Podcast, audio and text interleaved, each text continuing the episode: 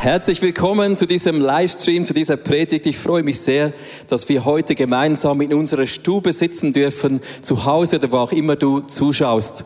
Es sind besondere Zeiten. Und besondere Zeiten ähm, sind wir gezwungen, durch diesen Coronavirus auf unser äh, Minimum, unser Leben zu reduzieren. Und ich war, glaube ich, in den letzten Jahren noch nie so viel zu Hause. Viele Väter, Mütter, äh, Singles, Paare, wer auch immer, wir sind zu Hause fast eingesperrt und wir machen Homeoffice. Die Kinder, die sind im Homeschooling. Und äh, wir sitzen aufeinander am Tisch, im Haus drin. Es ist plötzlich alles enger geworden. Und es gibt auch Leute, die sogar zu Hause Home Training machen. Vielleicht hast du auch bereits diese Clips gesehen, wie Leute da durch die Wohnung rennen und durch die Wohnung kraulen, schwimmend am Boden, am Ort kraulend. Und es sind verrückte Szenen, die um die Welt gehen. Ich möchte dich heute aus diesem heraus immer wieder mal in ein anderes Haus mit einladen. Es ist ja schon so, dass diese Corona-Zeit eigentlich uns fast vergessen lässt, dass in ein paar wenigen Wochen wir weltweit Ostern feiern. Und an Ostern feiern wir den Tod und die Auferstehung von Jesus Christus. Eine Nacht, in der alles anders wurde, war die Nacht, bevor Jesus gestorben ist. Und da möchte ich dich zuerst mitnehmen. Jesus saß nämlich mit seinen Freunden zu Tisch. Du siehst das eingeblendet im Lukas 22, dass Jesus zu seinen Freunden sagt, ich habe mich danach gesehnt, endlich mit euch zusammen dieses Passamal zu feiern. Und ich freue mich, mit euch hier zu essen. Wir sind 2000 Jahre zurück in einem Haus irgendwo in Jerusalem. Die Juden haben sich zu dieser Nacht versammelt. Überall in den Häusern haben sie das Passamal gefeiert und zubereitet. Und während Jesus das tut, tut er dasselbe wie alle Juden. Er denkt nochmals 1100 Jahre zurück. Wenn die Juden Passa feiern, dann denken sie von heute 3000 Jahre zurück an diese Nacht, bevor sie aus der Sklaverei in Ägypten befreit wurden. Es war eine denkwürdige Nacht und eine Nacht, voller Spannungen. Wir sehen jetzt eingeblendet diese Zeit vor 3000 Jahren.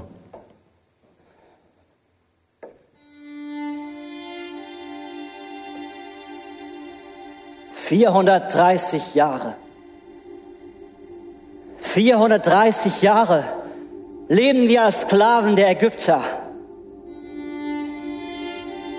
430 Jahre Unterdrückung, Schweiß und Tränen stecken in unseren Knochen. Dann, dann kam Mose. Er wollte uns in das Land führen, das Gott schon unserem Urvater Abraham versprochen hatte. Plötzlich war da wieder Hoffnung. Doch dann wurde alles noch schlimmer. Die bisherigen neun Plagen konnten den Pharao nicht in die Knie zwingen. Nach jeder Plage haben wir gehofft, jetzt, jetzt, es geht los, endlich, endlich los. Nach jeder Plage wurden wir alle wieder bitter enttäuscht und der Pharao noch unbarmherziger. Verheißung und Wirklichkeit klaffen manchmal so weit auseinander. Jetzt, jetzt ist die zehnte Plage angesagt. Die Erstgeborenen der Ägypter sollen dran glauben. Und mein Ältester soll verschont bleiben. Wegen dem Blut des Lammes. Ich habe Angst um meinen Ältesten. Aber der Auftrag von Mose ist ganz klar. Noch in derselben Nacht müssten sie das Fleisch über dem Feuer braten. Dazu sollen sie bittere Kräuter essen und Brot, das ohne Sauerteig gebacken ist. Ihr dürft das Fleisch nicht roh oder gekocht verzehren. Es muss über dem Feuer gebraten sein. Und zwar das ganze Tier mit Kopf, Unterschenkeln und Innereien lasst nichts bis zum nächsten Morgen übrig, sondern verbrennt das restliche Fleisch. Beeilt euch beim Essen. Ihr sollt für die Reise angezogen sein, eure Lenden umgürten, Schuhe tragen und eure Wanderstöcke in der Hand halten. So feiert ihr das Passafest, ein Fest für mich, den Herrn. Okay, Kräuter sind da.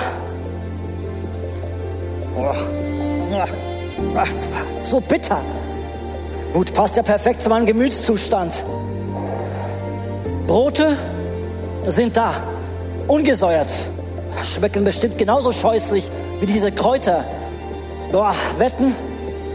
Aber eben, jetzt muss alles schnell gehen. Deshalb ohne Hefe. Nach dem Essen wird's gleich losgehen, hat Mose gesagt. Stock in der Hand, Schuhe an, Kleider an. Okay. Familie, wo bleibt ihr? Essen ist fertig, zu Tisch, es kann losgehen. Los, los, los, beeilt euch. Beeilt euch, Familie, es geht los.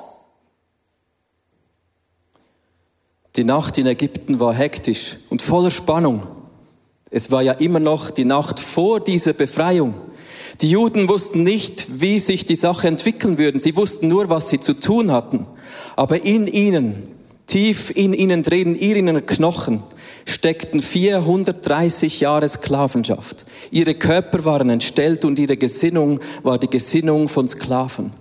In dieser Zeit hatten sie bereits neun Plagen erlebt und nichts ist geschehen und jetzt sollten sie alles bereit machen, sich mit Wanderstöcken ausrüsten, um in die Freiheit hinauszugehen. Spürst du diese Spannung? Vielleicht kennst du die auch aus deinem persönlichen Leben. Es gibt Momente, wo wir nicht wissen, wie wir uns entscheiden sollen. Sollen wir zurückschauen auf unsere Erfahrungen? Und wenn wir auf die Erfahrungen zurückschauen, dann merken wir, es hat ja nie geklappt. Es hat ja kein Wunder gegeben. Gott hat zwar etwas gesagt, aber es ist kein Durchbruch geschehen. Und wenn wir auf die Erfahrungen schauen, die negativ sind, die keinen Durchbruch gebracht haben, dann sind wir nicht bereit, uns bereit zu machen, uns aufzustellen für das Wunder, das Gott für uns bereithält. Passa bedeutet, ich stelle mich bereit, ich mache mich bereit für das Wunder, das Gott tut. Vielleicht hast du in deinem Leben schon vieles versucht, um von einer Sucht frei zu werden. Vielleicht, vielleicht hast du Angst, gerade jetzt in dieser Zeit von Corona. Du weißt nicht, ob diese Nacht dunkel draußen um dein Haus herum auch dich treffen wird. Es war genau diese Unsicherheit in den Häusern. Wird es mich treffen? Vielleicht ist diese Frage auch in dir drin. Wird es mich treffen? Wird es Menschen treffen, die mir kostbar sind? Was wird geschehen? Vielleicht hast du Angst um dein Lebenswerk, um dein Business. Und in diesen Momenten, wo wir zwischen Erfahrung und Glaube hin und her gerissen sind, haben wir meistens nur etwas. Und das ist dasselbe, was die Juden auch hatten. Sie hatten eine Verheißung von Gott gekriegt für diese Zeit. Ich möchte euch vorlesen, bevor sie alles bereitstellten, hatte Gott zu ihnen gesprochen und gesagt, nun werde ich bei der zehnten Plage den Pharao nochmals strafen. Danach wird er euch von hier wegziehen lassen. Ja, er wird euch regelrecht fortjagen. Passa bedeutet, ich stelle mich bereit. Die Juden hatten etwas, sie hatten eine Verheißung in dieser Zeit. Sie wussten, dass dies die letzte Nacht ist. Klar, eine Verheißung ist nicht sehr viel, wo man sich daran halten kann, aber sie hatten noch etwas Zweites. Sie hatten diese Anweisungen von Gott, wie sie sich in dieser Nacht vor dem Wunder bereitstellen sollten. Ich möchte nur etwas herauspicken aus dieser Passazeit. Sie mussten den Tisch vorbereiten, sie mussten Schuhe tragen, sie hatten die Anweisung von Gott, sich zu beeilen beim Essen. Sie mussten, das Brot wurde nicht noch gesäuert und aufgehen lassen, sondern die Hefe wurde gleich weggelassen. Aber ich möchte diesen Gürtel herauspicken, weil Gott ihnen sagt, umwickelt eure Länder, gürtet eure Lenden. Schau, in der damaligen Zeit hatten die Leute mega lange Kleider, wie Pyjamas. Und zu Hause ließen die die Kleider so richtig runterhängen. Und wenn Gott ihnen sagt, umgürtet eure Lenden, bedeutet das, dass sie ihre Lenden so umgürten, dass das Kleid hochgezogen wird und sie ihre, ihre Beine frei sind zu laufen. Das ist genau der Ausdruck von Passa, auch für dich und mich. Lass uns uns bereitstellen in unserem Leben für einen Durchbruch. Ich möchte dir einen Vers vorlesen im ersten Petrus. Im Neuen Testament, das sagt nämlich Gott etwas ganz Spannendes, oder Paulus spricht zu der Gemeinde und er sagt, richtet euch daher ganz auf Jesus Christus aus Umgürtet die Lenden eurer Gesinnung. Lebt so, dass ihr für sein Kommen bereit seid. Also wenn es darum geht, in unserem Leben Durchbrüche in die Freiheit mit Jesus zu kriegen, dann sagt Paulus, umgürtet die Lenden eurer Gesinnung. Ich möchte das kurz demonstrieren.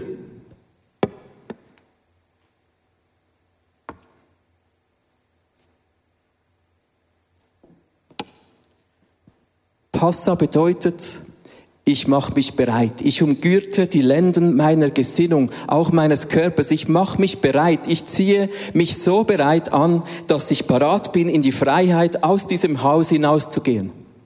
Vor ein paar Wochen haben wir uns im ICF viele Gedanken gemacht für Ostern und jeder hat sich gefragt, wie kann ich in der nächsten Zeit bis Ostern Jesus mehr Raum geben? Wie kann ich Jesus ähnlicher werden?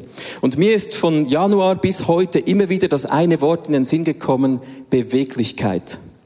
Nun, ich habe gedacht, ja, ich bin ja eigentlich sportlich oder ich habe Kraft, ich habe Ausdauer und Beweglichkeit, muss ich ehrlich sagen, ist jetzt nicht unbedingt meine Stärke. Ich kann nicht einmal einen Ellbogen so richtig ganz durchstrecken. Und deshalb hat Gott da schon etwas angesprochen in mir und ich habe gemerkt, er möchte mich herausfordern, an meiner Beweglichkeit zu arbeiten bis Ostern hin. Ich wusste nicht genau, was das heißt genau wie die Juden damals die Anweisungen vielleicht auch nicht verstanden haben. Aber ich habe begonnen, jeden Morgen eine Übung, Beweglichkeitsübungen zu machen. Du siehst da ein Foto von mir im Garten, wie ich mich in der Beweglichkeit übe. Und ich habe im Moment so viele Übungen, wie ich mich beweglicher mache, wie ich meine Gelenke durchstrecke, den Rücken und alles. Und während ich das so tue, merke ich, dass Gott mich genau für diese Corona-Zeit extrem vorbereitet hat meine, nichts in meinem Leben ist mir gleich wie vor ein paar Wochen, also fast nichts mehr. Ich habe immer noch dieselbe Frau, dieselben Kinder, aber mein Homeoffice ist nicht mehr dasselbe. Das Büro fehlt mir, die Leute fehlen mir. Ich muss viel agiler denken und ich habe gemerkt, dass Gott etwas in meinem Leben angeschubst hat, das er verändern möchte. Er möchte mich aus einer Starrheit, aus vielleicht sogar Sturheit, aus einer Gewohnheit hinausführen in eine Beweglichkeit, wo ich auch noch nicht weiß, wo es hinführt. Aber ich habe mich entschieden, meine Lenden zu umgürten, jeden Tag zu nehmen, meine Übungen zu machen, um Gott zu sagen, hey, da bin ich. Ich stelle mich bereit für den Aufbruch. Ich stelle mich bereit für die Freiheit, die du für mich gedacht hast. Ich umgürte meine Lenden. Ich spreche heute zu dir. Wenn du schon vieles versucht hast in deinem Leben, schon vieles gesehen hast, auch enttäuscht warst, dass Gott dich nicht so befreit hat, wie du das gewünscht hast. Ich möchte dich ermutigen, ich spreche dir zu, Gott möchte dich bereitstellen. Mach dich bereit, höre auf seine Anweisungen. Nimm dir Zeit, gerade in dieser Corona-Krise drin, dass du Gottes Anweisungen hörst dass du seine Verheißungen für dich in Anspruch nimmst. Lies die Bibel, bete durch die Bibel hindurch. Und wenn du einsam bist im Moment, denke daran, Gott sagt, ich bin jeden Tag mit dir bis ans Ende dieser Welt. Vielleicht siehst du deine Finanzen davonschwimmen, dann denk daran, dass Gott sagt, trachtet zuerst nach meinem Reich und ich werde euch alles andere zuteil geben. Es gibt so viele Verheißungen in der Bibel und ich mache mit meinen Beweglichkeitsübungen nur eins. Ich mache mich bereit, für das Wunder, auch für das Corona-Wunder. Ich weiß nicht, was Gott vorhat, aber ich weiß, dass Gott gut ist und dass Gott mich befreien wird. Ich lade dich ein, mach dich bereit, stell dich bereit, nimm den Wanderstab jeden Tag gedanklich in deine Hand, umgürte die Lenden deiner Gesinnung, mach dich bereit, gib Gott den Raum, den er braucht, damit du ihn hörst und damit du auf seine Verheißungen gehen kannst. Gehorche dem, was Gott sagt wie die Juden. Sie haben Gott gehorcht. Sie haben das Passa gegessen, das Blut an die Türrahmen gestrichen. Sie waren bereit. Und deshalb konnte Gott sie in die Freiheit führen. Ich möchte jetzt wieder an diesen Tisch zurückgehen, an diesen Tisch, wo Jesus saß mit seinen Jüngern. 1100 Jahre nach dieser Zeit in Ägypten. Und da saß Jesus am Tisch und er hat mit seinen Freunden das Passamal gefeiert und er hat die Kräuter genommen. Und die Kräuter, die sind bei jedem jüdischen Passafest der Ausdruck von Bitterkeit. Wenn die Juden diese bitteren Kräuter in die Hand nehmen, dann erinnern sie sich an Ägypten, wie bitter die Sklavenschaft sich angefühlt hat und sie tauchen diese bitteren Kräuter in Salzwasser. Und dieses Salzwasser steht für die Tränen, die sie in Ägypten geweint haben. Und Jesus macht in diesem Moment etwas ganz Spannendes. Die Freunde am Tisch fragen Jesus plötzlich, Herr Jesus, wer wird es sein, der uns verrät? Und Jesus gibt ihnen zur Antwort, es ist der, ich muss kurz da blättern, ihr seht es ja bereits eingeblendet, es ist der, dem ich das Stück Brot geben, geben werde, das ich eintauche, zusammen mit den Kräutern, das war nämlich genau dieser Zeitpunkt im Passamal, hat Jesus das eingetaucht und gesagt, es ist der, dem ich diese bitteren Kräuter getaucht ins Salzwasser übergeben werde. Und er gab das Judas Iskariot.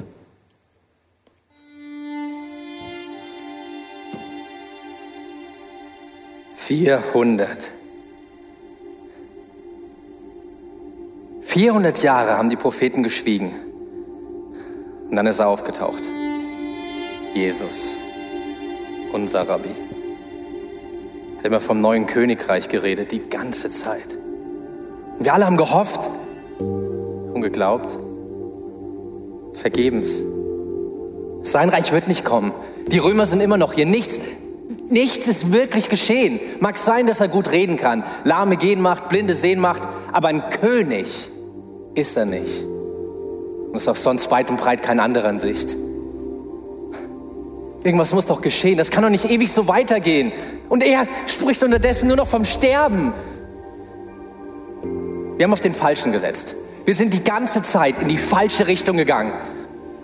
Aber das wird sich jetzt ändern. Ich nehme die Sache jetzt selbst in die Hand.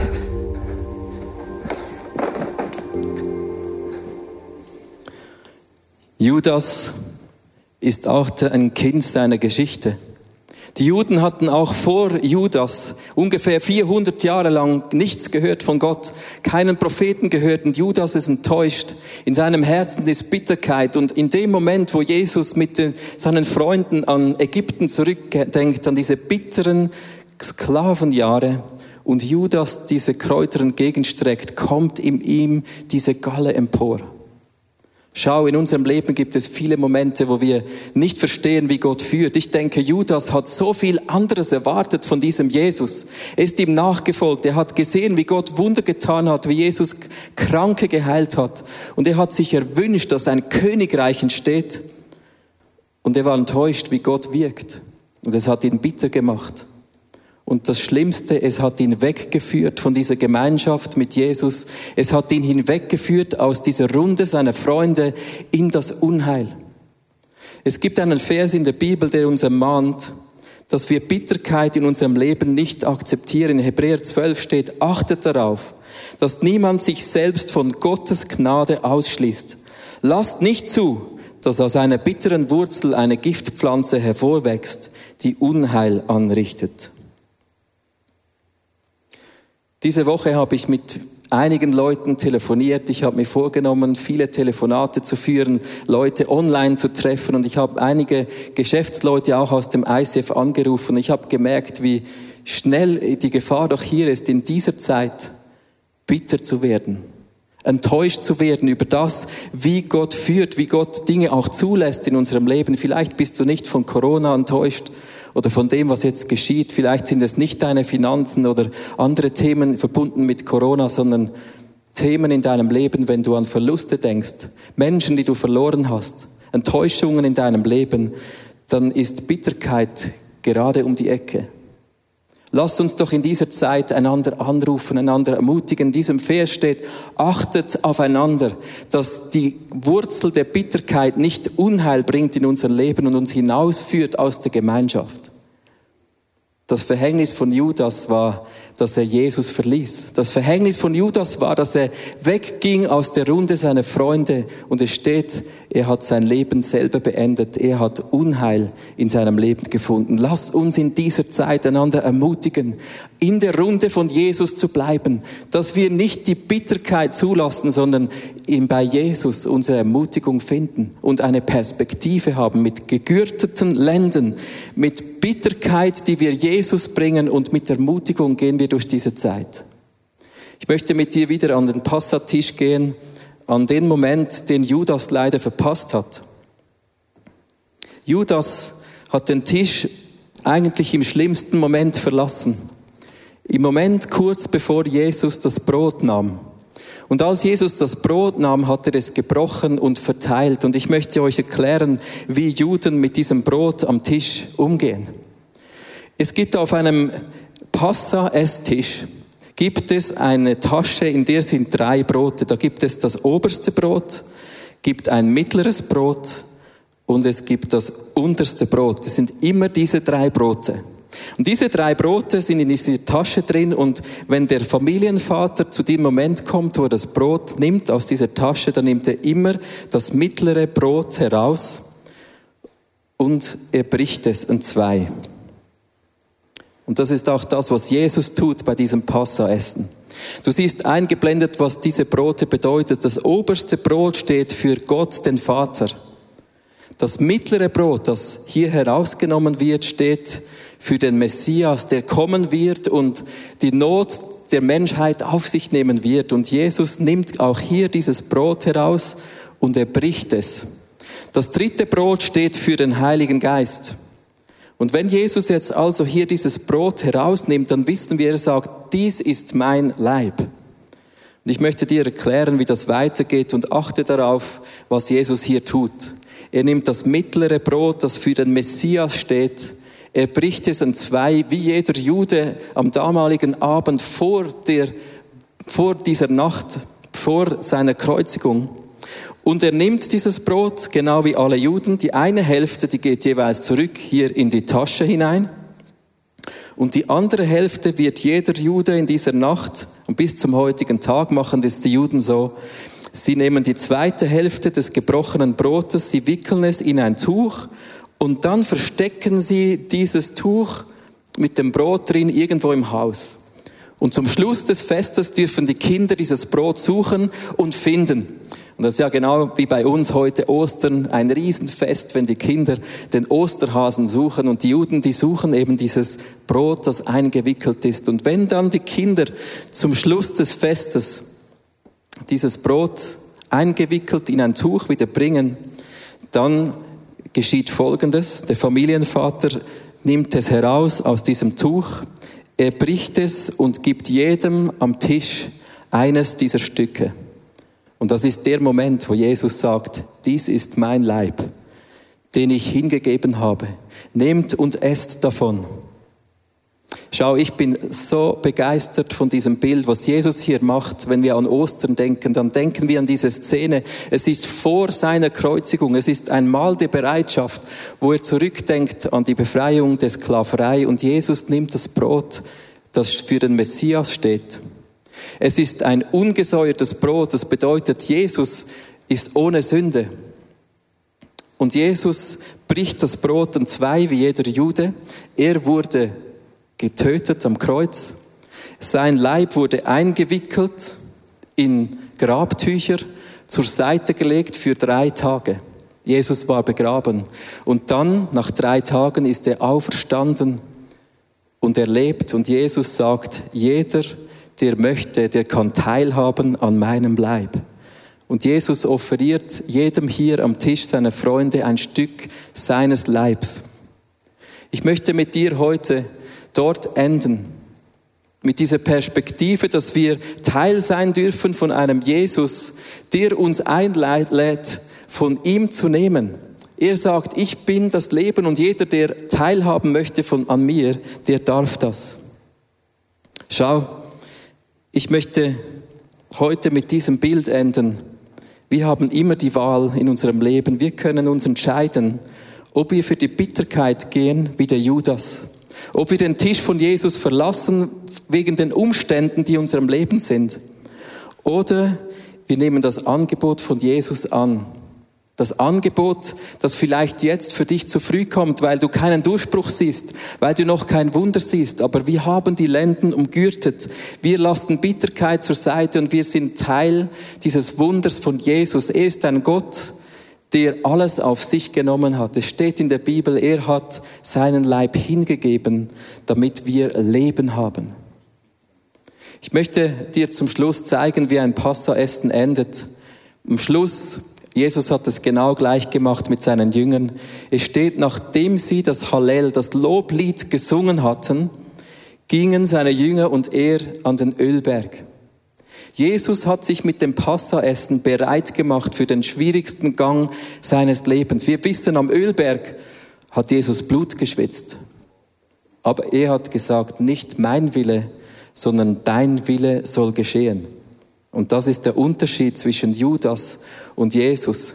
Jesus stellt den Willen Gottes über seinen eigenen Willen und er ist bereit. Seine Lenden sind umgürtet. Er ist bereit für den Aufbruch und dieses Wunder. Und was Jesus tut mit diesem Passamal, er lädt dich und mich ein, Teil dieses Wunders zu sein. Ich weiß nicht, wie gut du Jesus kennst. Ich weiß auch nicht, wie, wie es dir heute geht und was dich beschäftigt.